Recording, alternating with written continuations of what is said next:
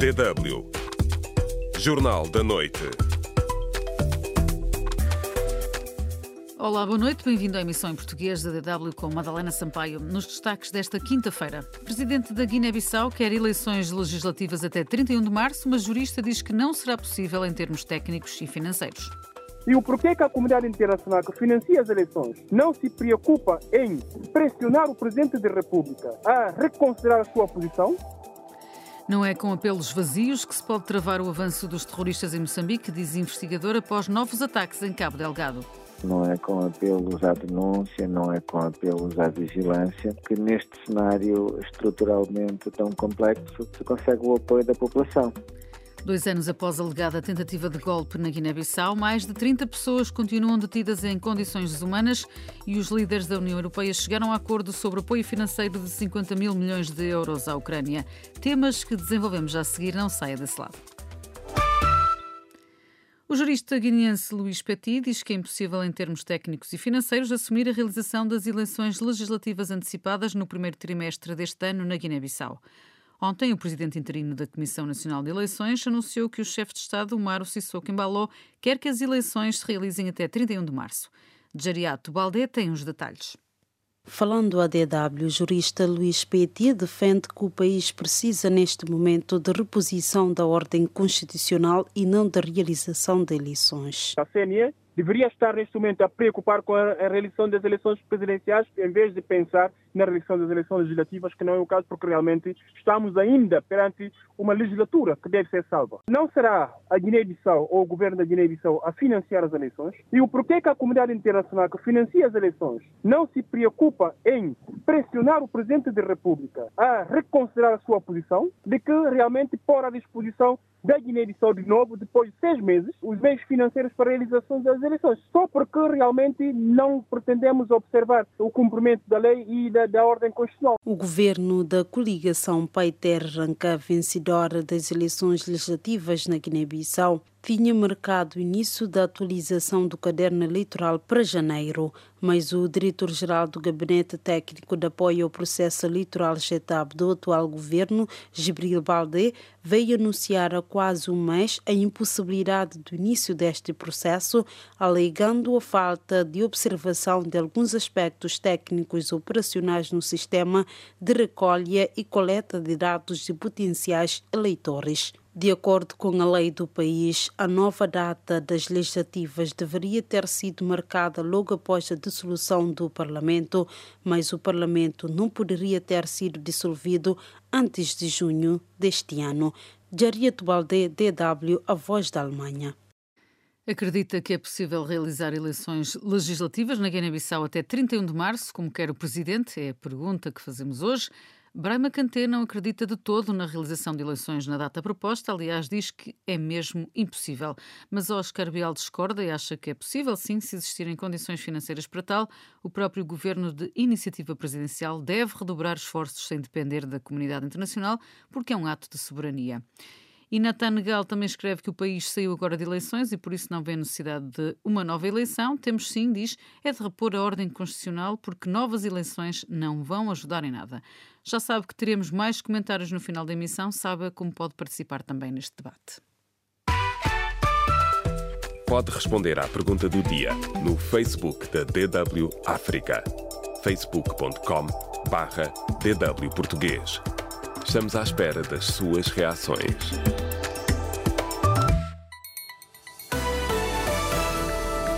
DW Notícias. Em Moçambique, a Procuradora-Geral da República pediu hoje apoio no combate ao tráfico de droga face às teias que já tem nas instituições públicas do país, sublinhou Beatriz Buchili na cerimónia de abertura do ano judicial de 2024. A Procuradora alertou também que Moçambique deixou de ser usado apenas para o trânsito do tráfico internacional de droga, passando a ser também um local de produção de drogas pesadas. Devemos continuar a reforçar a integridade das instituições e os mecanismos de combate à corrupção, pois é um dos instrumentos usados pelo crime organizado para a concretização das suas ações. Daí que o tráfico de droga tem a capacidade de estender as suas teias nas instituições públicas, incluindo no seio da polícia, das magistraturas, da advocacia, dos atores políticos e das esferas econômica e social esta quinta-feira, o presidente da Associação Moçambicana de Juízes, Esmeraldo Matavel, considerou urgente a clarificação das competências dos tribunais distritais em matéria eleitoral para que as próximas eleições não resultem no caos.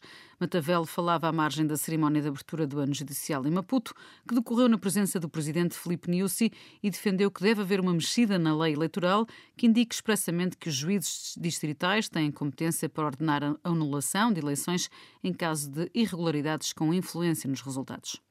Pelo menos 69 pessoas morreram e mais de 28 mil foram afetadas por desastres naturais desde outubro em Moçambique. Os números são do INGD, o Instituto Nacional de Gestão e Redução do Risco de Desastres. A maioria das mortes ocorreu na Zambésia, no centro do país, e foram causadas por descargas atmosféricas, desabamento de paredes, afogamento e ataques por animais. Em Angola, os dois maiores partidos, o MPLA e a UNITA, escolheram o próximo sábado para medir o pulso ao apoio popular. Nesse dia será lançado o ano político com dois grandes comícios na presença dos respectivos líderes. João Lourenço, presidente de Angola e líder do MPLA, vai dirigir-se aos militantes no distrito da Camama, em Luanda. Já Adalberto da Costa Júnior, o presidente do maior partido da oposição angolana, escolheu Cabinda, uma das províncias que a UNITA conquistou pela primeira vez ao MPLA nas últimas eleições, para mobilizar apoiantes no arranque político de 2024. Uma década após a primeira candidatura, o ministro do Ambiente da Guiné-Bissau está confiante que o arquipélago dos Bijagós vai obter a classificação de Património Mundial da Unesco, abrindo portas a um novo capítulo do desenvolvimento económico do país. O ministro esteve hoje na sede da Unesco, em Paris, onde entregou pessoalmente a candidatura de três das 88 ilhas dos Bijagós no Centro de Património Mundial.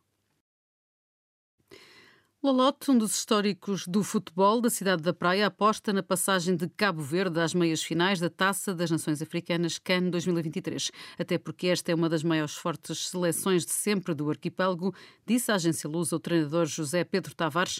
O próximo adversário de Cabo Verde é a África do Sul, no próximo sábado. A diferença é na evolução uh, que o futebol teve, porque agora há muito mais condições técnico-táticas para as equipas prepararem melhor o próprio jogo e o jogo do, da equipa adversária. Temos todas as probabilidades de passar a África do Sul, uma excelente equipa, uma excelente equipa também, mas acho que temos uma linha ofensiva muito rápida, pelo que temos mostrado neste cão, que acho que vamos eh, levar de vencida a África do Sul. E já amanhã, sexta-feira, Angola defronta a Nigéria e a República Democrática do Congo tem como adversário Guiné. Emoções para acompanhar, como sempre, aqui na DW. DW Deutsche Welle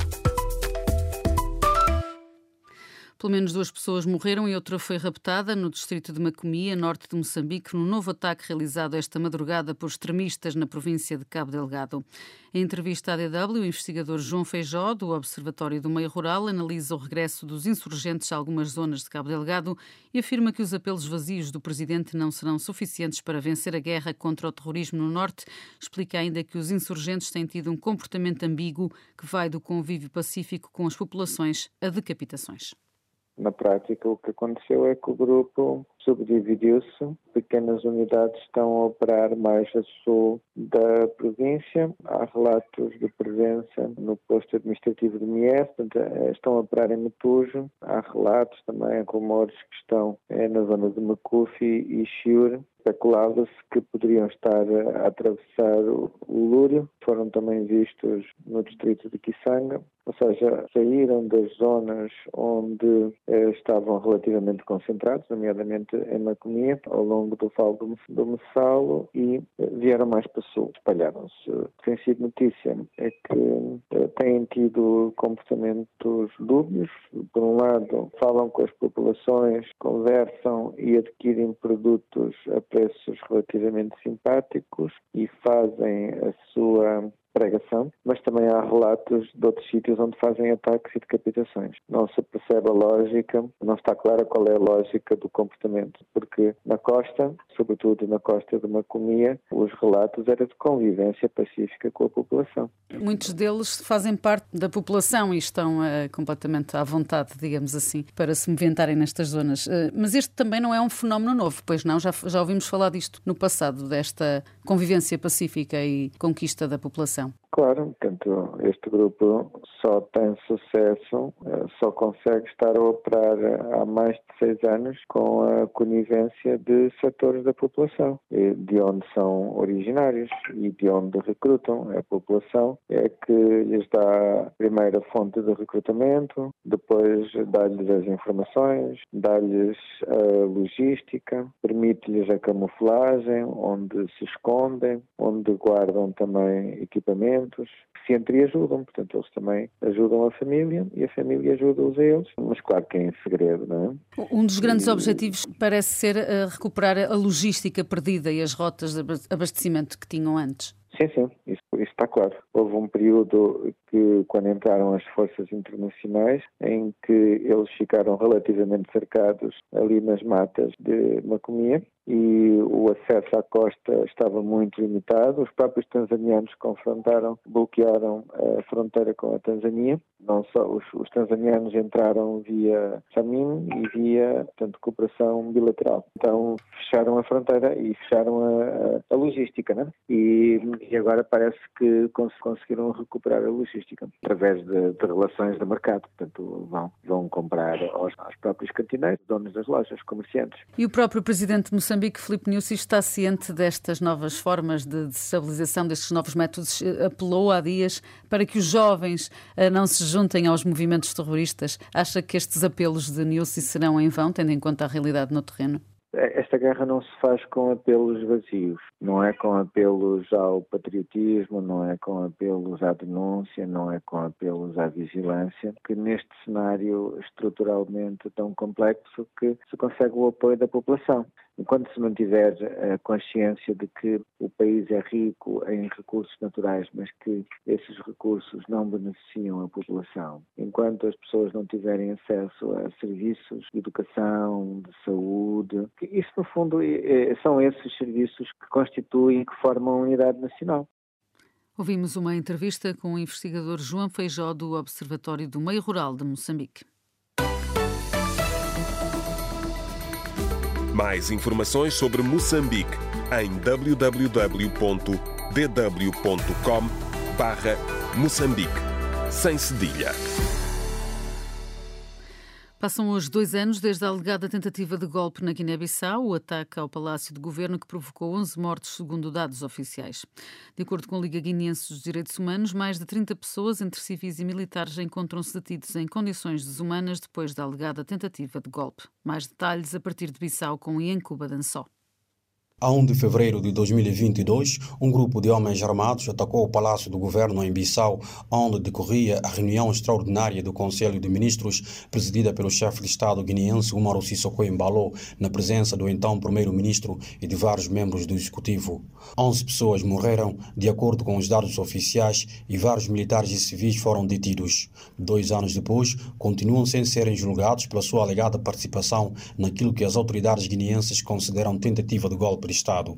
O presidente da Liga Guineense dos Direitos Humanos, Boubacar Touré, critica o comportamento das autoridades sobre a situação dos detidos que considera estarem sequestrados. Neste momento, nós temos 36 pessoas sequestradas pelo Estado da Guiné-Bissau todos os prazos legais de prisão preventiva foram largamente ultrapassados e essas pessoas continuam já quase dois anos sequestrados pelo Estado da Guiné-Bissau em condições infra-humanas. Vitor Embaná, advogado de um dos civis de tiros em conexão com o caso 1 de fevereiro, também considera que os suspeitos se encontram sequestrados depois de várias decisões judiciais a favor da sua libertação não serem acatadas. O Ministério Público fez o seu trabalho de investigação. Concluiu concluiu que algumas pessoas dessas, detidas, não havia indício que impendia sobre elas, nomeadamente o meu cliente, o Bainacumba, e ordenou que esse, esse meu cliente e mais outros fossem libertadas. Infelizmente, continuam nas celas. Num primeiro momento, os suspeitos estiveram detidos nas celas da segunda esquadra da Polícia da Ordem Pública, mas acabaram transferidos para as instalações militares da base aérea em Bissau, onde, segundo o advogado Vitor Imbaná, quando aconteceu o caso 1 de dezembro, recente, não é? 2023, ficaram, foi a informação que recebemos, ficaram dias mesmo sem comida. sem comida na cela. Quer dizer, estão a ser sujeitados a um tratamento desumano. O caso continua sem julgamento marcado. Na semana passada, o presidente interino do Partido da Renovação Social, PRS, Fernando Dias, exigiu durante um comício popular no norte da Guiné-Bissau a libertação de todos os detidos do caso 1 de fevereiro. Nenhum ser humano pode ser detido sem saber o dia de julgamento e os anos de prisão. De Bissau para DW África, Yankuba dançou. DW Notícias. Os líderes da União Europeia chegaram hoje a acordo sobre um pacote de 50 mil milhões de euros em apoio adicional para a Ucrânia. A Hungria travou inicialmente esta ajuda, mas acabou por dar luz verde, como nos conta Guilherme Correia da Silva. Viktor Orban foi o nome de que mais se falou hoje durante uma cimeira europeia extraordinária em Bruxelas. O primeiro-ministro da Hungria estava a travar um pacote de 50 mil milhões de euros de ajuda financeira à Ucrânia para os próximos quatro anos. Segundo Orban, o receio era que fundos europeus devidos aos húngaros e congelados pela Comissão Europeia fossem para Kiev. A relutância não caiu bem Segundo o primeiro-ministro polaco Donald Tusk, não há um cansaço sobre a Ucrânia, há um cansaço com Orban aqui em Bruxelas. Temos de reforçar a nossa união em torno da Ucrânia contra a Rússia e a sua política de agressão. Viktor Orban diz que a sua posição se mantém. É preciso um cessar-fogo na Ucrânia e conversações de paz. O primeiro-ministro diz que, antes de dar luz verde à ajuda, recebeu garantias de que os fundos europeus atribuídos à Hungria seriam descongelados. E a Agência das Nações Unidas de Assistência aos Refugiados Palestinianos alertou esta quinta-feira que será forçada a suspender as operações na faixa de Gaza e em todo o Médio Oriente se o financiamento à organização não for retomado. Um apelo feito depois de 16 países doadores terem congelado as contribuições financeiras após Israel ter acusado 12 membros da agência da ONU de participação nos ataques do Hamas contra Israel. Hoje o Hamas deu uma confirmação preliminar positiva a uma proposta de tréguas na faixa de Gaza e de libertação dos reféns mantidos em cativeiro no enclave palestiniano, declarou um porta-voz do Ministério dos Negócios Estrangeiros do Qatar. Disse ainda que há pormenores a afinar, mas disse estar otimista porque é a primeira vez em dois meses que ambas as partes estão de acordo sobre as premissas em que estão a decorrer as negociações. E há mais cinco países no grupo BRICS. A África do Sul anunciou hoje que a Arábia Saudita, Irão, Egito, Etiópia e Emirados Árabes Unidos são membros de pleno direito do grupo. Já o novo governo da Argentina recusou-se a integrar o bloco formado por Brasil, Rússia, Índia, China e África do Sul. Na Alemanha, milhares de passageiros ficaram em terra esta quinta-feira por causa da greve de pessoal de segurança dos aeroportos. Mais de mil voos foram cancelados durante o dia antes das negociações coletivas sobre salários. A paralisação foi convocada pelo Sindicato dos Serviços de Segurança que exige um aumento salarial e bónus para os 25 mil trabalhadores do setor, reivindicações que até agora foram rejeitadas. DW Espaço do Ouvinte. Acredita que é possível realizar eleições legislativas na Guiné-Bissau até 31 de março, como quer o Presidente da República, Omar Sissoko Embaló? Foi o debate que lançamos hoje. Mohamed Jaló diz que este é apenas mais um dos episódios do seriado que os guineenses são obrigados a assistir sem querer. Este último motivado pelo anúncio da retirada dos três países membros da CDAO. A Guiné-Bissau diz está a ser gerida com métodos urbanos obscuros. Estamos perante perigo iminente. Pedro Mendes também acha que é possível realizar eleições, claro, se houver vontade política entre os atores políticos da Guiné-Bissau. Escreveu-nos também Juscelina Nhantumbo, que lembra que o povo está farto deste presidente. É só desperdício desde que ele se tornou presidente da República da Guiné-Bissau, só aumentou a pobreza e a fome no país. Pedro da Silva também afirma que o Presidente da República sabe muito bem da situação financeira do país, de que não há condições para realizar eleições legislativas até 31 de março. Ele só faz isso, diz, para desviar a atenção da população e da comunidade internacional sobre o ato ilegal que praticou, que está a trazer graves consequências ao país, com o único objetivo de ser o único chefe do país. Fernando Gomes também comenta que o Presidente da CNE e o Presidente da República sabem que só pode ser uma brincadeira o que estão a falar. Vamos para eleições, deve haver eleições gerais, não legislativas. Nós estamos cansados e fartos de passar vergonhas destes dois indivíduos. Mário Gomes acredita que o país não tem condições para a realização de eleições porque o Estado guineense nunca financiou as suas próprias eleições a 100%, aliás, nem sequer 50%.